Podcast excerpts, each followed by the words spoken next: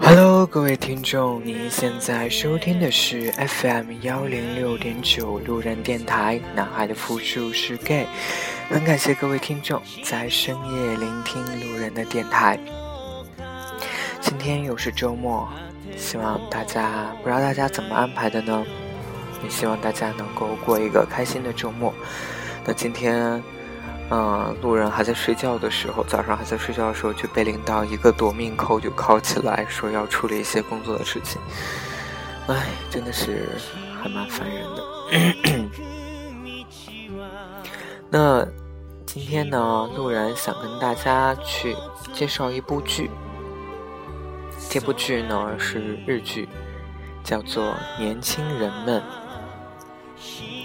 这部剧呢是由一九六六年富士电视台所播出的电视剧，嗯、后面呢被翻拍成电影版以及舞台剧，在二零一四年，就是今年的七月份开始重新录制新的电视剧版本。那先在这儿说一下里面的主演吧，我相信大家应该对主演都非常感兴趣，因为都是大帅哥。嗯、首先演老大的旭哥是由妻夫木聪扮演的。那我想妻夫木聪大家应该都不陌生吧？曾经说这是国民的国民的男神，那的确是他的。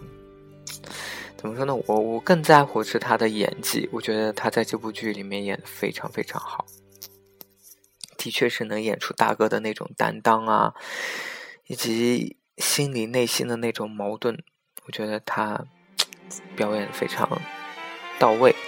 嗯，当然说他是大帅哥，我我个人觉得还好哈，可能他不是我的那种菜什么之类的，嗯。那第二个大明星呢，就是由嗯英泰主演的。那他是演老二旭哥，呃杨哥，杨哥对。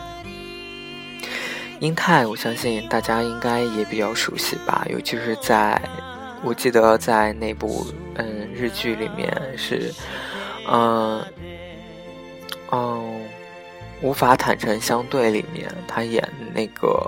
摄影师，就是那我那当时是觉得他真的是很还蛮帅的，嗯，其实这部剧呢，我觉得好就好在，它并不像一般的偶像剧一样，能就是演一些非常嗯甜蜜或者是幸福，或者是说。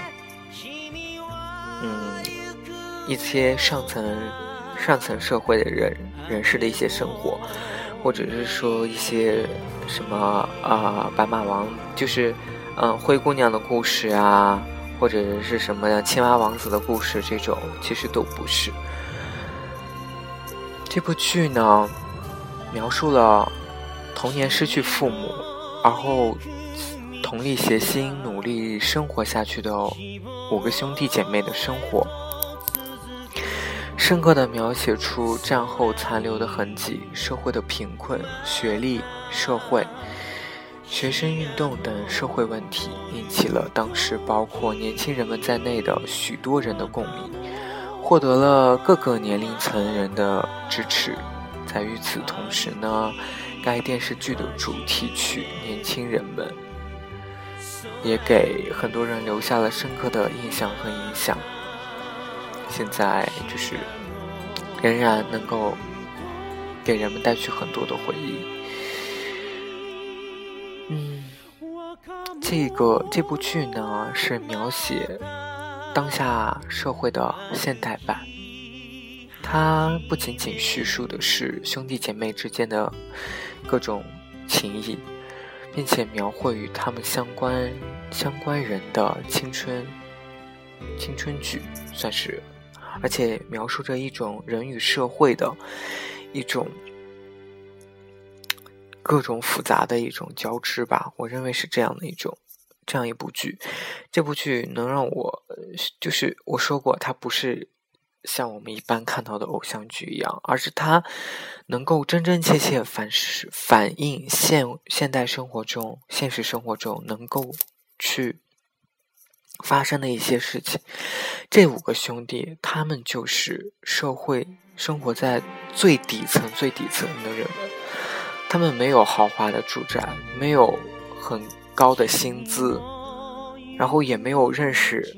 多么多么有名的人，或者是有能力的人，他们就是非常非常平凡的五个人，为了生活而不得不去工作，为了在梦想与现实之间不停的做出抉择的这样的一群年轻人们。现实很残酷，梦想也很怎么说？梦想虽然很丰很丰满，但是现实真的很残酷。当我看完这个，看了也没有看完。当我看到这个剧的时候，我就发现，就是说，这就是生活。生活并不是像我们现在看到电视剧里面演的，就能够遇到白马王子，就能够，哦，突然有一个很好的机会就能在你的眼前。其实不是这个样子的，生活都是很苦逼的，每个人都是。而且尤其是像我们这种沦落为生活。最底层的一群人。首先来讲讲老大吧。这个故事里面主要讲了五兄妹。首先来说说老大，旭哥，就是由妻夫木聪扮演的。老大呢，嗯，怎么说？老大是一个很有担当、很有责任的一个人，因为父母的去世，让他不得不赶紧去找到一份工作，去养活他的弟弟妹妹们。但是，他，但是呢，他找的这份工作呢，是在一家道路维修、道路维修公司。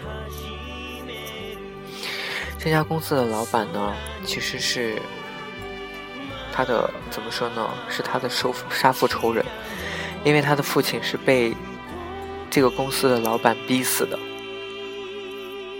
当然，其实老大是知道这件事情的，知道他的父亲是被这个人逼死的，但是他还是为了去养活他的弟弟妹妹们，为了去挣钱，他还是选择在这个。很就是在这个恶毒的老板手下去打工赚钱，去养活他的弟弟妹妹。嗯，然后呢，老大呢，他怎么说？是因为挣的也不多，所以钱都用来花在养活弟弟妹妹们上，也没有那么多的钱去。怎么说？去干别的事情。但是老大，嗯，经常在一家店里面吃便当，中午吃便当，不知不觉呢，就喜欢上了这个便当店的一个服务员，而且他们也发生了关系。最后呢？没想到这个，他们就这个女生呢，就有了未婚先孕的这样一个这样一个情况。当他把这个情况告诉老大的时候呢，老大当时就懵了，因为他觉得他没有钱去结婚，他没有钱去养活这个未出生的孩子，而且，而且，他知就是他有让他家的老四去帮他调查一下这个这个妹子是一个什么样的一个人。其实老大只是跟这个女生暧昧而已，他对这个女生的家庭状况、生活状况、工作状况其实一点都不了解。后面才得知，这个女生其实因为家里贫困，她不但在便利店打工，她晚上还会去，嗯，怎么说呢？去，呃，就是酒馆去陪酒。相当于说晚上就是个应招女郎的这样的一个身份去挣钱，去给他父母去治病吧，算是这样。那当时当这个老大知道这个女生是这样一个情况的时候，他其实没有办法接受，最后也是。大家都觉得，所有的弟弟妹妹们都觉得他这个哥哥做把这个事情做做出这样的事情来，真的是很不对的，因为对方是那么的喜欢你，而且他也有了你的孩子，而你现在却要抛弃他。最后，这个怎么说呢？旭哥想了很久很久。觉得的确是自己做错了，那就后面还是跟了跟这个女生在一起了，并且答应就是要会跟她结婚，会去抚养他这个孩子。但是其实后面又遇到了很多阻碍吧，可能这个女方的家里人也不同意，就觉得旭哥。一个人带着五个孩子，并且父母都双亡了，根本就没有能力让他的女儿幸福。但是这个故事还没有演完，就是后面还会继续，可能发生更多更多的故事。好，我们来先先说说老二吧。老二的故事呢比较纠结。老二因为。因为家里知道父亲是被别人害死的这个事实呢，这个真相呢，只有老大跟老二知道。当老二知道老大明知道那个人是他的杀父仇人，还去给还去在这家公司给他打工的时候，老二其实就心里就已经跟老大决裂了。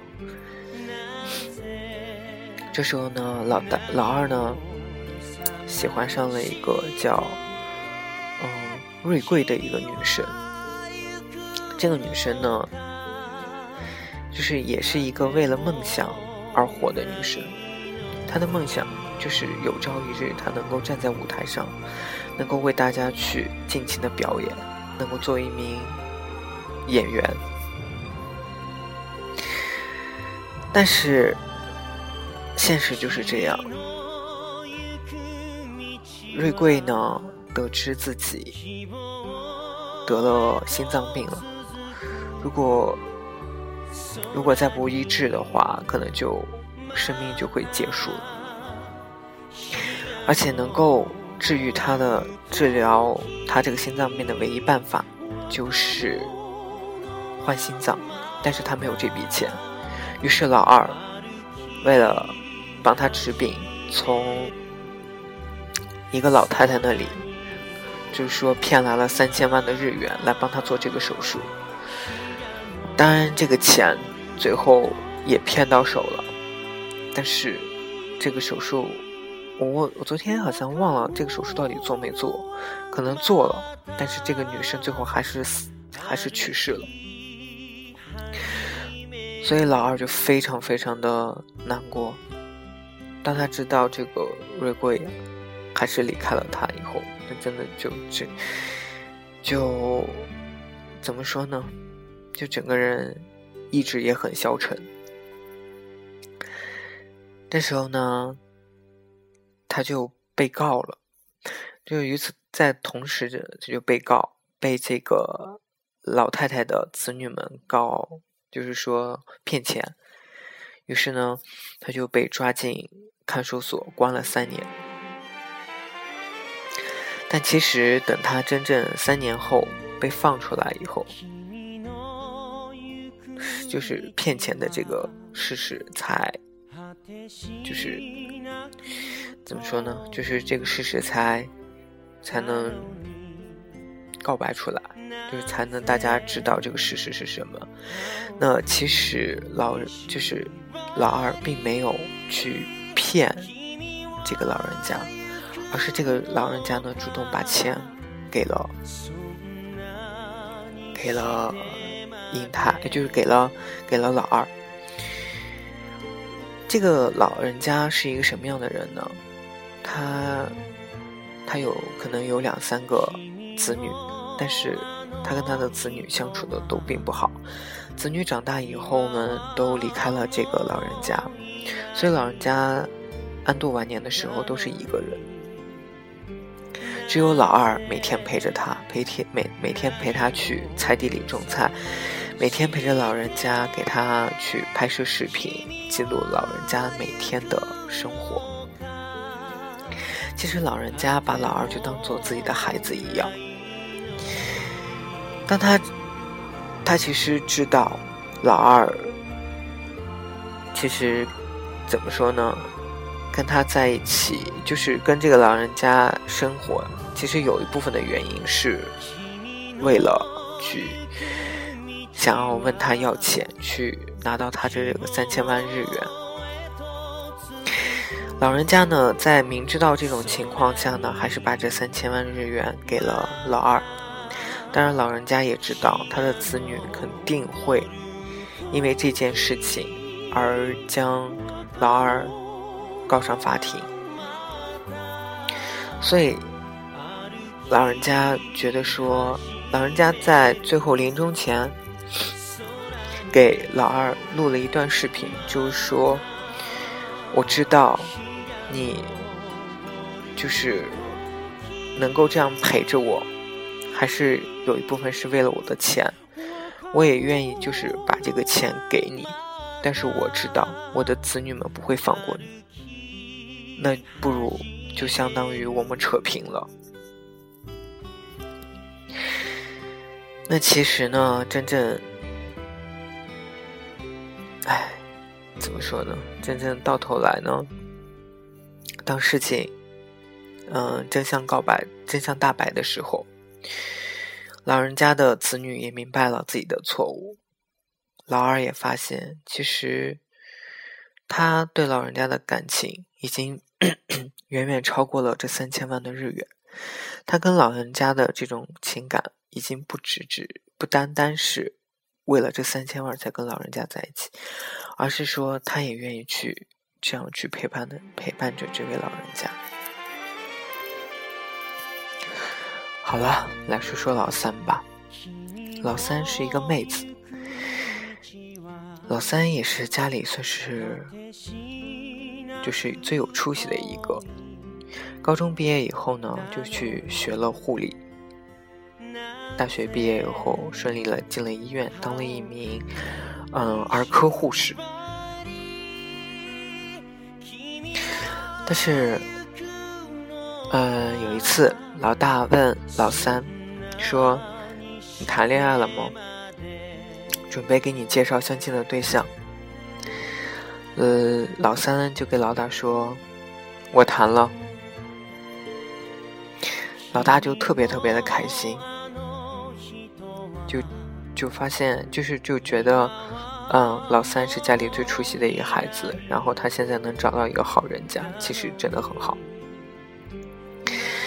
但是后面他发现了，原来老三喜欢的这个人是一个有夫之妇，而且就是他跟最好最好的朋友，也是看着带着老三一起长大的，对于老三来说，就像一个一起就是照顾他长大的哥哥的这样一个人，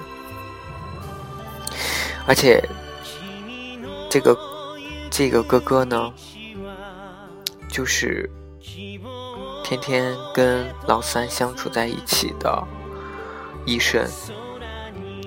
老大知道，老大为了让这个老三能进到这个医院，也是因为他这个朋友在这个医院，能希望他这个朋友好好的去照顾老三，但是没有想到老三却爱上了他的这位友人，而且是一个一个有家室的友人。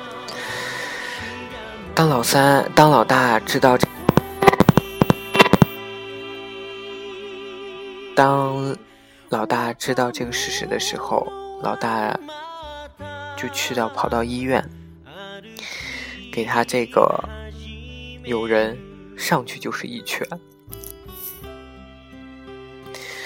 老三没有办法，老三还是依旧很喜欢他这个哥哥，这就是现实的狗血吧。再说说老四。老四是一个为了梦想而整天活在梦想当中的人。他可以穷困潦倒，穷到自己吃不起饭，但是他不能不去为了理想理想而奋斗。他的理想是做一名演员，做一名真真正正的演员，让所有人都能够去知道他。老四的梦想承载于老二的女朋友，那个叫瑞贵的女人。老四承载了他的梦想，想要去成为一名真正的演员，想要有一天也能站在百老汇的舞台上，能够去为大家尽情的表演。老大一直很反对。老四去为了他的梦想而放弃工作，而不去找工作，因为他觉得说，只有生活才是最现实的。如果连生活、连活都活不下去，何谈自己的梦想呢？但是，在就是在临表演前的一周。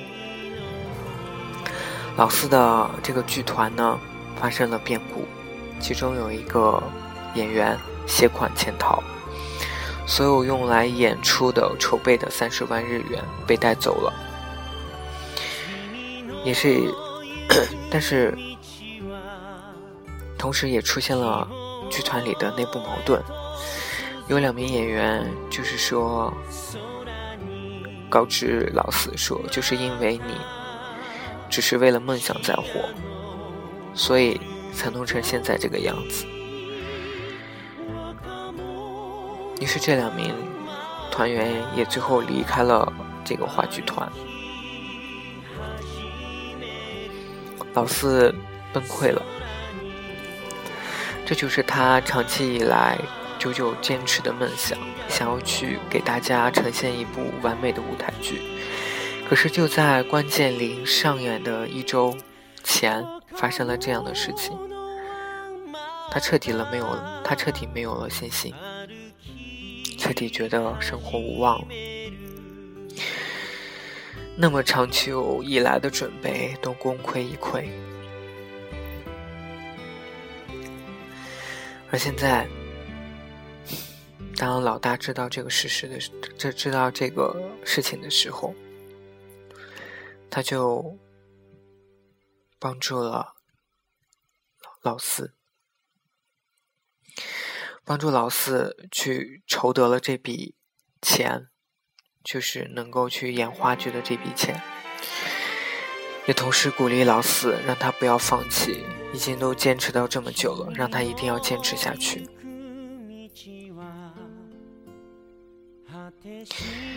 当然，最后。老四在老大的帮助下，老四找到了那个携款潜逃的那个演员。当他跟这个演员聊聊聊聊过了以后，知道他为什么带着钱走，知道为什么，知道原来其实还有还有人愿意去为他的理想而奋斗，于是他又重新振作起来，接着去演这部话剧。这部话剧在公演的当天非常非常的成功，老大、老二、老三、老五都在现场支持着老四。当然，老四演的非常非常的成功。舞台精彩，就是舞台剧精彩的邂逅了。在后台，老二问老四说：“你知道？”老大帮你筹来的这笔钱是怎么来的吗？老四说不知道啊。老二告诉老四说，这笔钱就是他向害死我们父亲的那个人借的。当老四知道这个事情真相的时候，他飞奔飞奔回家去找老大。他想要告诉老大，谢谢他，谢谢老大为了他的梦想愿意成就他。这就是老四，这就是其实老大就是这样一个刀子嘴豆腐心的人。虽然他口头上经常叫老四放弃他的梦想，去安安去踏踏实实的去找一份工作挣钱，但是。他也依然坚持着老四的梦想，为了让他圆梦，他宁可去向他的仇人去筹到了这笔钱，只是为了圆老四的一个梦想。老大也知道老四的确在表演上很具有才华。好了，来说说老五吧。其实老五的故事我太有点纠结。不太知道怎么去讲，只是知道老五是还是一个很年轻的高中生，为了证明自己，他做了一些错事，也为了证明自己，被人骗了很多次，但是家里人依旧没有对他放弃。其实，这就是生活。就跟我们每天的日常生活一样。其实，当我们看其他的一些偶像剧也好，或者是励志剧也好，都没有演的这么现实。我之所以喜欢看日剧，是因为我知道，因为我觉得日剧它所能表现出来的剧情。他所能表现出来人与社会或者人与人之间的这种关系，都是社会上最现实、最残酷的一面，因为这个现实就是残酷的。而我们很多很多人，在电视荧幕前，回避了这样的一种残酷，回避了这种现实当中存在的这种最肮脏、最让人发指。或者是最痛苦的事情，这就是生活。生活永远就是痛苦，交杂着喜忧参半。没有那么多人能够遇到什么富二代啊，什么遇到有钱人啊，没有人能够有那么多的机会让你能够成功。我们就是一个很普通的平凡人，我们就是一个很普通的年轻人，我们也有自己的理想，可是为了理想，我们能放弃什么？面对现实，我们又能做什么？为了为了生存，为了生活，我们依旧做着自己不喜欢的东西，我们依旧为了生存，我们。苟延残喘，我们卑躬屈膝，我们阿谀奉承，我们为了就是为了生活，我们在向，嗯，自己根本就不喜欢、不欣赏的人去说着一些违心的话。这就是现实，这就是生活。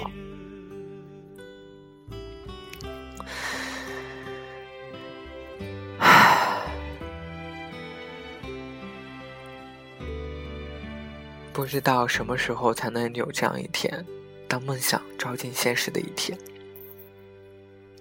我想，也不要再抱着这样的梦想去做梦了，不如想想怎么去能够踏踏实实的活着。首先要活着，才能有梦想。这首歌呢，这首背景音乐呢，就是年轻人们的主题曲。希望大家能喜欢这个背景音乐，也能够喜欢这一期路人录的节目。谢谢大家。